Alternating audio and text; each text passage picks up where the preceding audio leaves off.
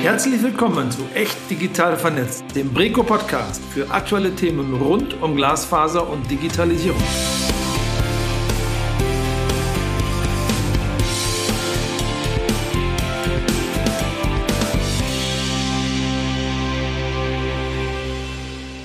Hallo und herzlich willkommen zur dritten Folge von Echt Digital Vernetzt. Wir sind Alicia Stengel und Lisia Mix und wir freuen uns, dass Sie bei der heutigen Folge dabei sind. Ja, heute haben wir eine ganz besondere Folge für Sie vorbereitet. In unserer letzten Folge hatten wir es ja schon erwähnt. Der Deutsche Bundestag befindet sich derzeit in der parlamentarischen Sommerpause. Es finden also bis Ende August keine Sitzungen statt und viele Mitglieder des Deutschen Bundestages befinden sich daher aktuell in ihren Wahlkreisen. So hält es auch unser heutiger Gast, der Bundestagsabgeordnete Maximilian Funke-Kaiser. Herzlich willkommen. Hallo. Ja, Herr Funke-Kaiser, in Ihrem Wahlkreis sind Sie während der parlamentarischen Sommerpause natürlich auch immer gut ausgebucht. Aber glücklicherweise hat sich in Ihrem Terminkalender doch noch ein Slot für unser heutiges Podcast-Gespräch gefunden, sozusagen für unser Brecos Sommerinterview. Darüber freuen wir uns wirklich sehr und damit nochmal wirklich herzlich willkommen. Schön, dass Sie heute bei uns sind. Vielen Dank für die Einladung. Ich freue mich sehr auf das Gespräch. Ja, ganz herzlich willkommen auch von meiner Seite aus. Und Herr Funke Kaiser, wir haben Sie heute natürlich nicht nur als Bundestagsabgeordneten in unseren Podcast eingeladen, sondern auch, weil Sie sich als digitalpolitischer Sprecher der FDP-Bundestagsfraktion ganz besonders mit allen wichtigen Themen rund um Glasfaser und Digitalisierung beschäftigen. Und damit sind Sie wirklich ein perfekter Gesprächspartner für unseren Podcast.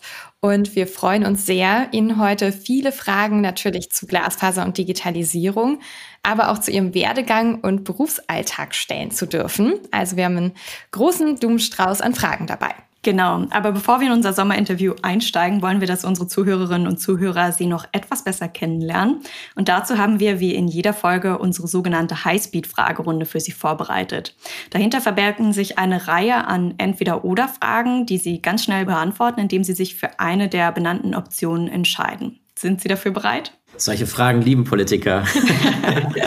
ja, ich bin bereit. Perfekt, dann starten wir. Nord oder Süd? Süd. Stadt oder Land? Land. Früher Vogel oder Nachteule? Eher Nachteule. Tee oder Kaffee? Kaffee. Wurst oder Tofu?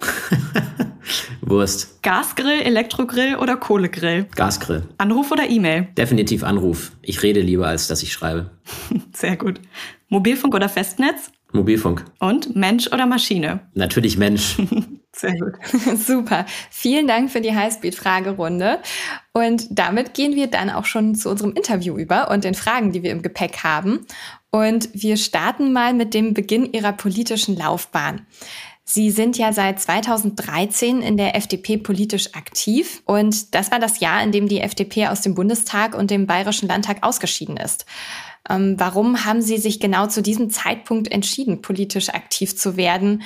Und warum haben Sie zu dem Zeitpunkt auch gesagt, die FDP, das ist die richtige Partei für mich? Das ist eine gute Frage, weil damals 2013 ähm, war die FDP nicht so on vogue, weil es gab Gründe, warum wir aus dem Bayerischen Landtag und aus dem Bundestag rausgefallen sind. Aber ich durfte das erste Mal wählen, sowohl Landtag als auch Bundestag und habe mich dann natürlich mit der Politik auseinandergesetzt. Ich bin nicht so ein Frühstarter gewesen wie manch andere, so mit 14, 15, sondern ähm, bin dann erst politisch aktiv geworden, als ich mich ja, mit unserer Demokratie insofern beschäftigt habe, weil ich selber wählen durfte und bin dem Liberalismus da sehr nahe gekommen, weil ich mich da wiedergefunden habe in meinen Ansichten, in meiner Weltanschauung, leben und leben lassen, ähm, die Freiheit des Einzelnen, ähm, schätzen, ähm, kein Kollektivismus, sondern Individualismus.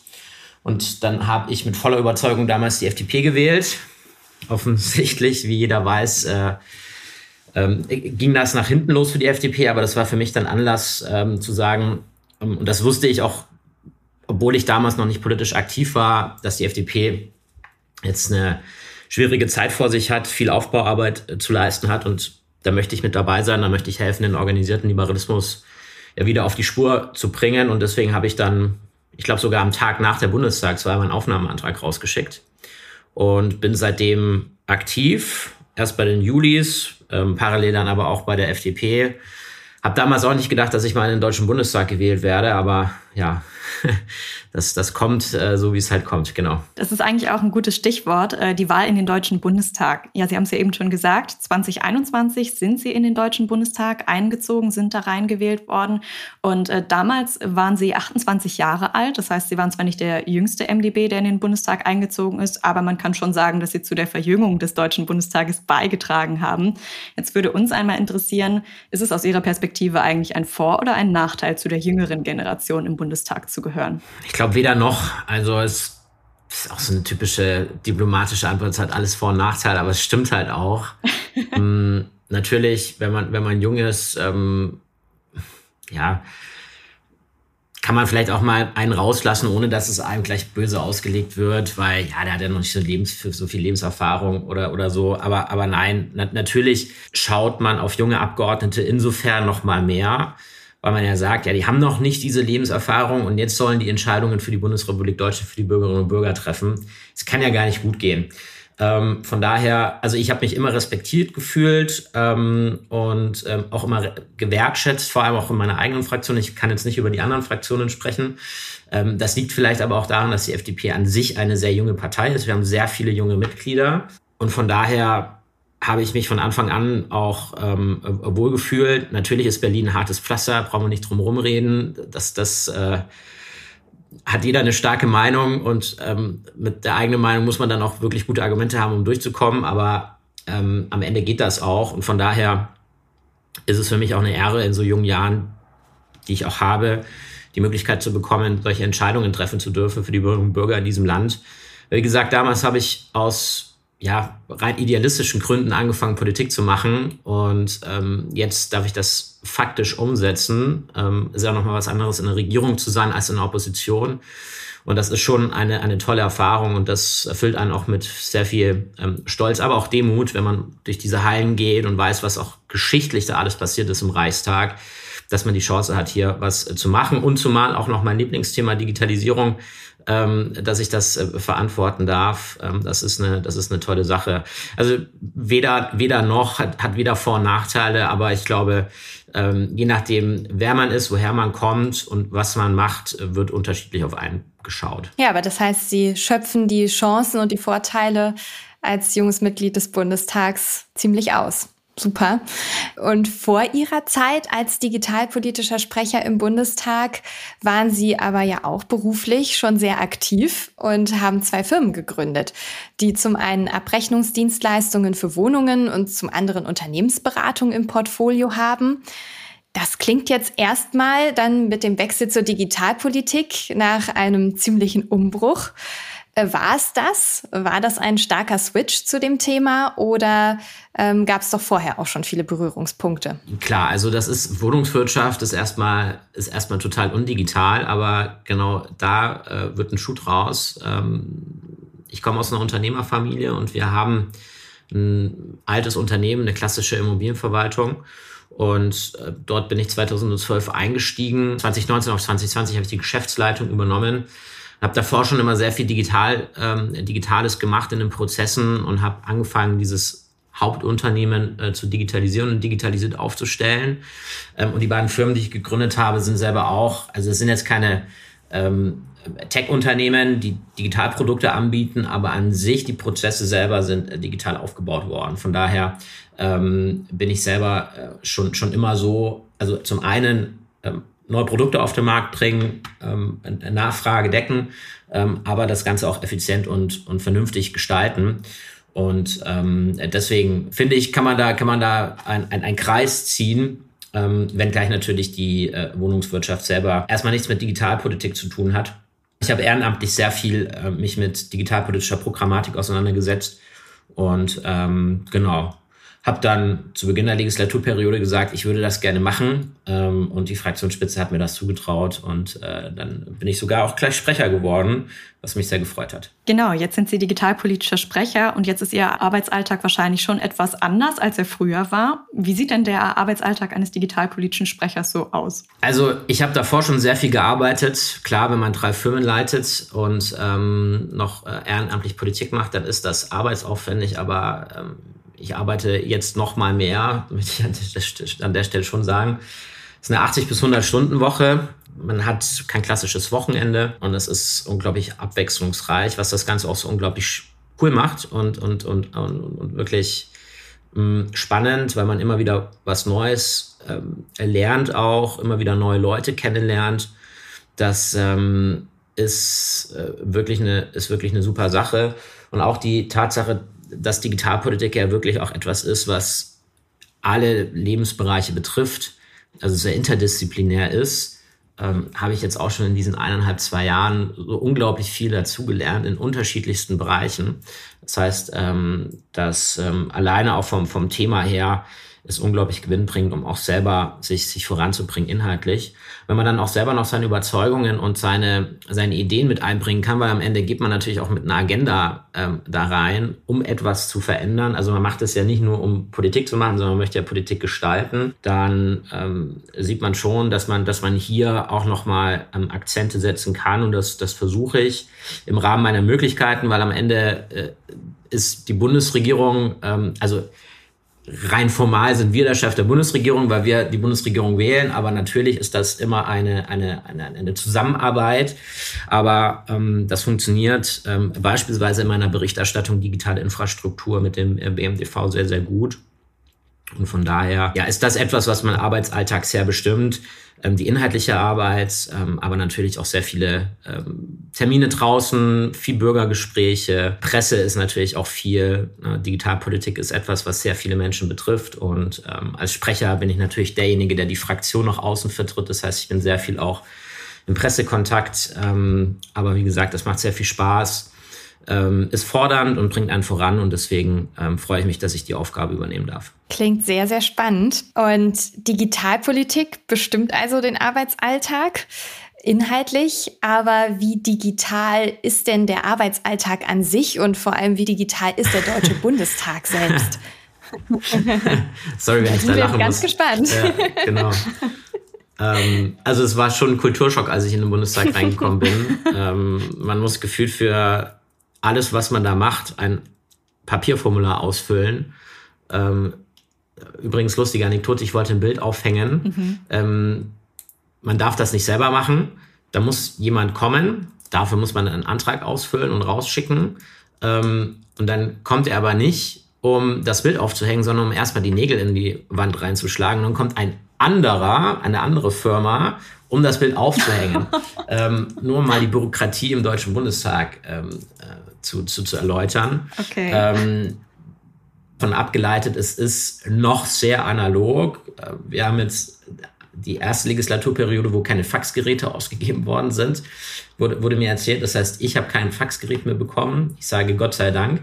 ähm, wenn man in meinem Büro unterwegs ist, dann wird man relativ schnell sehen, dass da relativ wenig Papier ähm, rumliegt, weil mein komplettes Office ähm, digital aufgebaut ist. Wir arbeiten mit den klassischen Kollaborationstools zusammen und alle, alle Dokumente sind digital aufgestellt. Ich ähm, binde auch in den Prozessen, wo es geht, KI äh, ein, auch generative KI, was einfach Effizienzsteigerung bedeutet. Aber am Ende, ähm, ja, so ein paar Dinge, da, da muss man sich auch in die, in die, in die Gesamtgemengelage einfügen. Und ähm, solange der Bundestag so auch analog ist, und da möchte ich jetzt nicht rumlügen, es ist, es ist so, ähm, muss man natürlich solche Arbeitsprozesse auch ähm, analog abbilden, ähm, irgendwelche Kostenerstattungen oder, oder irgendwelche anderen Dinge, äh, die sind analog. Aber wir sind da stetig dran, also so ist es nicht. Es gibt eine sogenannte I&K-Kommission, die daran arbeitet, aus dem parlamentarischen Raum, um den Bundestag zu digitalisieren. Das ist wie bei allen Behörden auch immer natürlich mit gewissen Strukturveränderungen geht das einher und dann muss man viel Überzeugungsarbeit leisten, aber ja, man, es geht voran und ich bin auch davon überzeugt, dass der Bundestag zunehmend auch, auch digitaler wird. Ähm, aber wir wollen zwar den Bundestag digitalisieren, aber wir werden, und das ist unser Ziel, viel schneller Restdeutschland digitalisieren. Ähm, und dafür arbeiten wir jeden Tag. Sie haben gerade erwähnt, Sie setzen auch KI im Arbeitsalltag ein. Ähm, wie tun Sie das zum Beispiel? Beispielsweise, wenn ich mir Texte zusammenfassen lasse. Ich glaube sogar auch ein Positionspapier von Preco habe ich mir mal im Fernsehen zusammenfassen lassen. Das hat für Aufregung bei anderen Verbänden gesorgt, kann ich an der Stelle sagen. Ähm, ich äh, hatte dann auch angemerkt, ich will hier keine Position äh, äh, beziehen.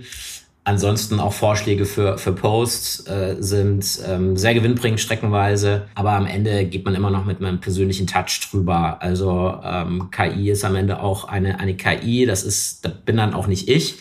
Aber so für, für, für einen Teil des Arbeitsprozesses ähm, kann generative KI enorm gewinnbringend sein und ähm, spart auch extrem viel Zeit. Mhm.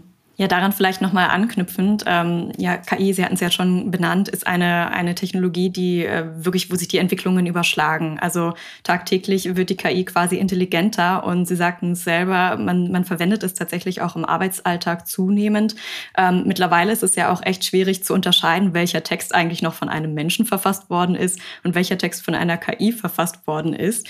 Denken Sie, dass uns die äh, technischen Entwicklungen hier zu überrollen drohen? Müssen wir die KI stärker regulieren oder können wir das auch überhaupt mit den politischen Instrumenten, die wir haben? Können wir die KI-Entwicklung irgendwie im Griff behalten? Was denken Sie dazu? Also das Thema KI ist gerade so das heißeste Thema in der Digitalpolitik zu Recht, weil es eben sich so schnell verändert. Ich möchte jetzt nicht zu weit ausholen, aber wir haben regulatorisch schon ein Problem und das sieht man beim Grundaufbau des AI-Acts, das, das wurde 2021 vorgestellt, ähm, vorgelegt und da waren Foundation Models und generative KI so noch nicht mal implementiert. Das heißt, äh, man hatte das gar nicht adressiert und das, worum es ja jetzt gerade aktuell geht, ist auch ChatGPT, äh, GPT 3.4, äh, Foundation Models, generative KI. Das ist ja eigentlich das, was der revolutionäre Schritt ist und diese revolutionäre neue Technologie.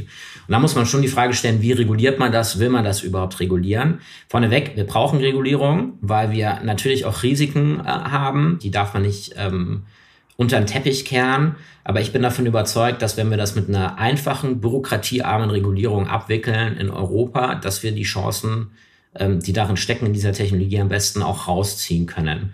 Jetzt gehen wir mehr in den AI-Act rein. Ich bin kein Freund davon, ähm, Foundation Models selber zu regulieren, sondern die Anwendungsbereiche ähm, zu regulieren. Es gibt ja Ansätze auch des Parlamentes mit einem eigenen Paragraphen, Foundation Models ähm, in Hochrisikobereiche zu klassifizieren. Das würde dazu führen, dass wir in Europa keine eigenen KI-Modelle bekommen und das wäre wettbewerbstechnisch ein absoluter Super-GAU. Wir ähm, haben derzeit Tools, die amerikanisch geprägt sind. Und unser Ziel muss es sein, dass wir europäische KI-Modelle bekommen, neuronale Netze, Foundation Models. Und deswegen sollten wir das nicht übermäßig regulieren, ähm, sondern das, was am Ende rauskommt. Man sagt ja, ähm, das, was zählt, ist am Ende, also es zählt das, was am Ende rauskommt, sagt man ja so schön, und das sollten wir auch in der Regulierung so angehen. Und ich glaube, dann ist das eine smarte Regulierung, die am Ende auch dazu führt, dass wir die Chancen aus dieser Technologie ziehen können. Okay, also KI ein heißes Thema unter Ihren digitalpolitischen Themen. Ähm Neben der digitalen Infrastruktur natürlich. Ja, darauf kommen wir gleich noch. Aber wenn Sie jetzt mal die Bandbreite der Themen, die Sie so bespielen in der Rolle als digitalpolitischer Sprecher betrachten, ähm, was war vielleicht das Thema, an dem Sie im vergangenen Jahr vor allem am liebsten gearbeitet haben? Also natürlich digitale Infrastruktur, weil wir ähm, das ja auch als Hebelprojekt in der Digitalstrategie implementiert haben und ich auch glaube, dass wir hier auch am ehesten vorankommen und wir sehen jetzt auch schon, dass wir wirklich gut vorankommen, auch beim Ausbau der Glasfaserinfrastruktur des Mobilfunkes. Ansonsten beschäftige ich mich auch sehr mit der Digitalisierung des Gesundheitswesens. Da bin ich auch Berichterstatter im äh, Gesundheitsausschuss. Ähm, ähm, auch hier insofern interessant, weil ich persönlich glaube, dass wir ähm, Digitalisierung her ähm, hier direkt auch nochmal, also am direktesten Nutzen für den Menschen ähm, rausziehen können. Mit einer elektronischen Patientenakte, mit einem digital vernetzten Gesundheitswesen, die Mitarbeiterinnen und Mitarbeiter in den Krankenhäusern, in Arztpraxen entlasten. Und da ähm, sind wir auch letztes Jahr, aber auch in diesem Jahr sehr intensiv am Arbeiten. Aber Sie sprechen das an, wir haben eine sehr große Bandbreite an Themen. Ich beschäftige mich auch derzeit viel mit dem, mit dem, mit dem Thema Hate Speech äh, im Internet was auch ähm, kein, kein leichtes Thema ist, sondern wichtig, also kein leichtes, schwieriges Thema, aber auch ein sehr wichtiges Thema. Genau, und ich könnte die, ich könnte die Themenbreite weiterfahren. Da haben wir noch nicht mal über Verwaltungsdigitalisierung gesprochen, aber meine beiden Hauptberichterstattungen Gesundheitswesen und digitale Infrastruktur, die sind natürlich diejenigen, die mich am meisten beschäftigen, neben KI. Das ist nämlich auch meine Berichterstattung. Mhm. Also es gibt eine hohe Bandbreite an Themen, natürlich auch, weil wir in Sachen Digitalisierung in Deutschland ja noch richtig viel zu tun haben. Aber es gibt schon viele erfolgreiche Projekte. Und was war aus Ihrer Perspektive das erfolgreichste Digitalprojekt der letzten zwei bis drei Jahre in Deutschland? Also ich bin tatsächlich sehr, sehr stolz, dass wir eine sehr gelungene Gigabit-Strategie äh, auf, den, auf, den, auf den Weg gebracht haben. Auch mit der Potenzialanalyse ähm, es geschafft haben, dass wir mehr Transparenz auch äh, bekommen über ähm, den äh, Weg, den wir ja auch als Freie Demokraten besonders auch pushen, nämlich den eigenwirtschaftlichen Ausbau, ähm, hier vernünftig zu moderieren. Worauf ich auch sehr stolz bin, ist, dass wir jetzt eine neue DIN-Norm bekommen für mindertiefe Verlegemethoden. Das ist jetzt nichts etwas, was wir verhandelt haben, aber wir haben natürlich auch politisch, ich sage jetzt mal, freundliche Hinweise gegeben, dass das jetzt an der Zeit ist, dass diese DIN-Norm kommt. Wir sind im Bereich des Mobilfunkes, glaube ich, auf einem, auf einem guten Weg, auch bezüglich der anstehenden Frequenzvergaben, also im Bereich der digitalen Infrastruktur und das, was dann auch daraus folgt, vier Millionen neue äh, Haushalte angeschlossen an Glasfaser, mittlerweile ein Viertel der Haushalte in Deutschland angeschlossen an Glasfaserinfrastruktur. Darauf äh, bin ich stolz, vor allem weil eben auch erst eineinhalb Jahre Zeit vergangen ähm, sind. Ansonsten auch so, so kleine Dinge, dass Deutschland, also das ist kein kleines Ding, Deutschland-Ticket ist ein großes Ding, aber das ähm, sollte man nicht nur aus dem verkehrspolitischen, aus der verkehrspolitischen Brille sehen, sondern auch aus der digitalpolitischen Brille. Das wird komplett digital im Backend abgewickelt. Ähm, auch, auch darauf sind wir sehr stolz, dass wir es hinbekommen haben. Wir haben zusätzliche Nutzer vom ÖPNV generiert. Das heißt, es sind nicht nur bestehende ÖPNV-Fahrerinnen und Fahrer ähm, auf das Deutschland-Ticket umgeswitcht, sondern Leute haben sich aktiv dazu entschieden, von einer anderen ähm, von einem anderen Verkehrsträger auf den ÖPNV zu wechseln. Auch finde ich cool, dass wir jetzt ab 1. September die komplett digitale Kfz-Zulassung ähm, ermöglichen. Wir haben komplett digitale Antragsverfahren äh, über Bundesebene zu dem Bürger ähm, bereitgestellt mit der elektronischen ähm, Identität, mit der EID, wenngleich da natürlich auch noch gewisse Anfangsprobleme existiert sind bei der Einmalzahlung oder beim Kulturpass. Geht das technisch und das bauen wir jetzt aus Genau, also ich bin ein sehr ungeduldiger Mensch. Am besten wären wir bereits Ende 2023 komplett durch mit der Digitalisierung, aber so geht's halt leider nicht. Ich glaube, wir haben definitiv den richtigen Weg eingeschlagen, weil wir eben auch was anderes machen als Vorgängerregierungen. Wir fangen nicht mehr an, das Dachgeschoss zuerst zu bauen, ähm, irgendwelche ähm, coolen Projekte anzugehen, ähm, die sich schön anhören, aber halt infrastrukturell keine Verbesserung äh, bringen, sondern fangen an, das Fundament zu bauen. Ähm, und da sind neben digitalen Identitäten und einheitlichen Dateninfrastrukturen eben auch ähm, die digitale Konnektivität und digitale Infrastruktur ähm, das Wichtigste und darauf konzentrieren wir uns und deswegen glaube ich, dass wir hier auch in den letzten ähm, Monaten äh, gut vorangekommen sind. Das kann man, glaube ich, so unterschreiben. Es sind sehr, sehr viele Steine auch ins Rollen gebracht worden, was die digitale Transformation anbelangt. Sie hatten es jetzt schon angesprochen, Stichwort digitale Identitäten. Das ist ja auch ein Thema mitunter von der Digitalstrategie, die im letzten Jahr vorgelegt worden ist. Denken Sie, dass man mit den digitalen Identitäten quasi eine Lösung für, naja, ich sage jetzt mal, unsere Digitalisierungsprobleme in Deutschland parat hätte? Also mit digitalen Identitäten, die breitflächig äh, genutzt werden können, ja. Mhm. Ähm, weil wir haben eigentlich schon eine digitale Identität, äh, die EID im neuen Personalausweis. Mit einer sehr hohen Wahrscheinlichkeit haben Sie auch aktive EIDs. Vielleicht haben Sie die auch schon genutzt. Wir haben nämlich 65 Millionen aktive EIDs in Deutschland ausgegeben. Das Problem ist nur, dass erstens keiner weiß, dass er die hat. Und zweitens, und das bedingt auch das andere, wir kommen Anwendungsfälle für diese EIDs haben. Und ähm, das wollen wir ändern. Wir wollen die ähm, Nutzung von dieser EID vereinfachen.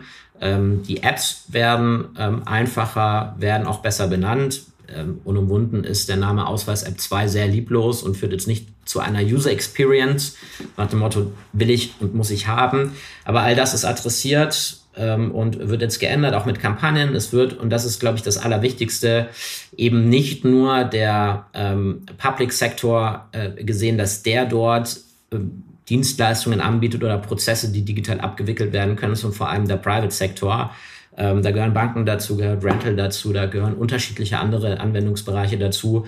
Ich war jetzt erst in Estland und bei jedem Vortrag über Digitalisierung war das Erste, was sie gesagt haben, ähm, warum sie auch so erfolgreich sind, sind ihre ähm, elektronischen Identitäten, ihre digitalen Identitäten. Und ähm, in Estland nutzen ähm, die Bürgerinnen und Bürger diese EIDs zu, ich glaube, 14 Prozent für staatliche Prozesse, und für den, für den Rest, für Gesundheit und ähm, ähm, private Dienstleistungen. Und das ist jetzt der wichtigste Schritt, den wir gehen müssen, dass wir die Wirtschaft damit ins Boot holen, ähm, man damit Bankkonten eröffnen kann, sich Mietautos ähm, holen kann, um eben eine, ein, ein, einen, regelmäßigen, einen regelmäßigen Use für diese EIDs zu bekommen. Und dann bauen wir das aus, weg von der Plastikkarte hin zu einer rein digitalen, ähm, ähm, digitalen Identität, hin zu einer EU-Wallet, wo man dann alles auch mit anderen Identifizierungsmerkmalen zusammenpacken kann. Ähm, aber dieser erste Step, der ist ähm, bereits gegangen, den müssen wir ausbauen und dann können wir darauf weiter aufbauen. Das heißt, wir können uns auf viele neue Anwendungsfälle für die EIDs freuen. Und nochmal zurück zur Gigabit-Strategie, über die wir gerade schon mal gesprochen haben. Wir haben ja wirklich ein großes Maßnahmenpaket, mehr als 100 Maßnahmen für den Glasfaser- und Mobilfunkausbau in der Gigabit-Strategie. Und wenn wir jetzt konkret auf den Glasfaserausbau schauen, der uns hier im Podcast natürlich besonders interessiert, was ist in Ihren Augen die wichtigste Maßnahme, um den flächendeckenden Ausbau bis 2030 zu schaffen? Ich glaube, das Wichtigste ist, dass wir klar nochmal auch politischen Rahmen dafür gesetzt haben, dass das Core des Ausbaus in Deutschland nicht über staatliche Förderung abgewickelt wird, sondern über eigenwirtschaftlichen Ausbau. Wenn man den Bürger und die Bürgerin draußen fragt, ähm, was meint man denn, äh, wie ist das aufgeteilt, dann kamen da ganz andere Prozentsätze raus. Wenige wissen, dass wir roundabout 90 Prozent eigenwirtschaftlich haben und 10 Prozent geförderten Ausbau. Und vor allem auch mit dem Wegfall der Aufgreifschwelle Anfang diesen Jahres ähm, wenn wir das nicht gemacht hätten, wären wir Gefahr gelaufen, hier auch andere Prozentsätze zu bekommen und das Ganze auch private Kapital, was ja auch in ihren Mitgliedsunternehmen bereitsteht, das investiert werden will, eben nicht in Glasfaserinfrastruktur investiert zu bekommen, sondern das dann äh, abwandert. Im schlimmsten Fall ganz aus Deutschland. Und deswegen sind wir da schon auch stolz drauf. Ich weiß, dass sich auch äh, der Preco ähm, auch bezüglich der Potenzialanalyse, das ist mir bewusst, auch andere Dinge ähm, vorgestellt hat. Ähm, aber ich glaube, dass wir ähm, hier auch ähm, gemeinsam mit den Bundesländern, die natürlich auch eine wesentliche Rolle mitzureden haben, ein gutes Gesamtmaßnahmenpaket bekommen haben, um ähm, auch äh, den Glasfaserausbau äh, zu pushen. Wir haben jetzt die neue Förderrichtlinie, die auch ähm, mit dem Kriterienkatalog die eigenwirtschaftlich attraktiven Ausbaugebiete entsprechend priorisiert. Und ich glaube, äh, das ist das, wo wir, wo wir am meisten auch einen liberalen Stempel ähm, drauf gedrückt. Also drauf gedrückt hört sich irgendwie so ähm, äh, an, dass das widerwillig passiert ist, wo wir, wo wir einfach gesagt haben, wir vertrauen da dem Markt und ähm, das äh, ist was äh, urliberales und geben einen vernünftigen staatlichen Rahmen, ähm, damit wir vorankommen. ich glaube, auch die letzten Monate haben gezeigt, dass wir da einen richtigen Weg gegangen sind. Das denke ich auch auf jeden Fall. Die Unternehmen äh, sind bereit für den Glasfaserausbau und haben auch schon ganz viel geleistet natürlich. Aber der flächendeckende Glasfaserausbau ist noch nicht erreicht. Einige Kommunen sind aktuell leider noch ganz ohne Glasfasernetz und in anderen Kommunen wiederum streiten sich gerade Telekommunikationsnetzbetreiber darüber, wer jetzt eigentlich ausbauen darf. In bestimmten Teilen der Region wird sogar ein bestehendes Glasfasernetz äh, nochmal doppelt überbaut beziehungsweise es wird angekündigt. Das ist ja eine Thematik, über die wir im Markt gerade aktuell sehr viel diskutieren, ähm, weil natürlich auch der Doppelausbau Geschäftsmodelle gefährdet und den Ausbau auch enorm ja, verlangsamt und unnötige Ressourcen verschwendet. Bei der Bundesnetzagentur wurde jetzt Anfang Juli ja eine Meldestelle für dieses sogenannte Doppelausbauproblem eingerichtet. Dort können jetzt alle Fälle, betroffenen Fälle gemeldet werden. Herr Funke-Kaiser, würden Sie sagen, dass diese Meldestelle bei der Bundesnetzagentur das Problem des Doppelausbaus löst? Oder brauchen wir vielleicht auch eine andere Lösung? Also ich glaube, das ist ein wichtiger Schritt, dass wir eine Meldestelle bekommen und mehr ähm, auch valide Zahlen zu bekommen. Wir bekommen ja ähm, vom Preco, aber auch von anderen Verbänden ähm, immer wieder auch Hinweise, wie der aktuelle Stand ist. Und das, ähm, bin ich auch ehrlich, ähm, macht uns auch ähm, ja, Sorgen hört sich so negativ an, aber das, das verfolgen wir sehr interessiert, weil natürlich auch ähm, diesen Weg, den wir mit dem eigenwirtschaftlichen Ausbau gehen, dass wir den Markt das ähm, auch machen lassen, am Ende natürlich auch mitunter zu solchen Folgeerscheinungen führt. Ähm, und wenn auch ähm, große, auch marktmächtige Unternehmen jetzt äh, sich selber eingestehen müssen, dass sie die letzten Jahre ähm, auf die falsche Technologie gesetzt haben und jetzt ihre Infrastruktur mit Biegen und Brechen ähm, nachbauen wollen, dann ist das, und das möchte ich an der Stelle auch transparent machen, ähm, eine gute Entscheidung, äh, dass ähm, auch solche Unternehmen jetzt hin zu Glasfaser gehen, weil wir werden auch unsere Glasfaserziele nicht ohne solche Unternehmen erreichen können. Aber am Ende ähm, muss das Ganze natürlich auch fair ablaufen. Und deswegen bin ich ein Freund davon, dass wir hier auch einen vernünftigen ähm, gesetzlichen Rahmen geben, ähm, der existiert, weil auch perspektivisch ist ein gesunder Infrastrukturwettbewerb nichts Falsches, sondern etwas Gutes. Aber in, der, in dieser Übergangszeit muss trotzdem das Ganze fair ablaufen. Und wenn Unternehmen bereits Geld investiert haben für den Ausbau eines äh, Gebietes und dann ein anderes Unternehmen äh, kommt, auch selbst nur Ankündigungen macht und dann auf einmal vom ganzen Kuchen nur noch der halbe Kuchen da ist, kann man sagen, okay, das ist Wettbewerb, aber wenn einfach eine gewisse Grundmarktmacht da ist, dann hat das schon ein Geschmäckle. Und deswegen ist es, glaube ich, gut, dass wir jetzt diesen Weg gehen, solche Fälle über das Bundeskartellamt und über äh, die Bundesnetzagentur zu regulieren, da eben die Einzelfälle betrachten. Das können wir als Politik nicht und das wollen wir auch gar nicht, weil wir das Generalistische anpacken müssen. Ähm, und wenn dann daraus folgt, dass all das nichts hilft, dann sind wir natürlich immer über Gespräche bereit. Ich glaube aber, ähm, dass wir mit, mit diesem Weg Monitoringstelle und auch jetzt äh, gezielte Regulierung der Einzelfälle dazu kommen werden, dass sich das Ganze etwas entschärft und wir zu einem vernünftigeren Miteinander ähm, kommen. Das ist zumindest meine Hoffnung und ähm, dann werden wir sehen, was, was am Ende passiert. Das ist auf jeden Fall auch unsere Hoffnung. Wir hoffen da wirklich auch darauf, dass wir künftig einen wieder faireren Infrastrukturwettbewerb auch sehen. Wie Sie schon sagten, Infrastrukturwettbewerb ist sehr wichtig, aber er muss fair ablaufen. Ja, wir stimmen Ihnen definitiv auch zu, dass die Meldestelle ein sehr wichtiger Bestandteil auch zur äh, Problemlösung auf jeden Fall auch ist. Deswegen auch an dieser Stelle gern auch nochmal der Appell an die betroffenen Unternehmen und Kommunen. Bitte melden Sie Ihre Fälle bei der Monitoringstelle der Bundesnetzagentur. Das geht übrigens auch ganz einfach online, also braucht man noch gar keine Sorge vor Papierkram zu haben. Es geht auch digital auch in deutschen Behörden, ja. Genau. Ja, damit sind wir am Ende unseres gemeinsamen Sommerinterviews angekommen. Vielen, vielen Dank für Ihre Zeit und die wirklich spannenden Einblicke, die wir heute in Ihren Berufsalltag, aber auch Ihre Lieblingsprojekte und Ihre Einschätzung zu den verschiedenen digitalpolitischen Themen erhalten durften. Das Gespräch hat uns wirklich viel Spaß gemacht. Dankeschön. Mir auch. Vielen Dank für die guten Fragen. Ja, und das Ende des Sommerinterviews bedeutet auch das Ende der dritten Folge von Echt Digital Vernetzt. Vielen Dank auch an Sie, liebe Zuhörerinnen und Zuhörer, dass Sie heute bei der Folge wieder dabei waren. Abonnieren Sie sehr gerne unseren Podcast, um immer von neuen Folgen zu erfahren. Und zu unseren Themen und Gesprächen aus dem Podcast freuen wir uns natürlich wie immer über Feedback. Dazu erreichen Sie uns per E-Mail unter info@echtdigitalvernetzt.de. Bis zur nächsten Folge. Wir freuen uns auf Sie. Das war Echt Digital Vernetzt, der Breco-Podcast für alle aktuellen Themen rund um Glasfaser und Digitalisierung.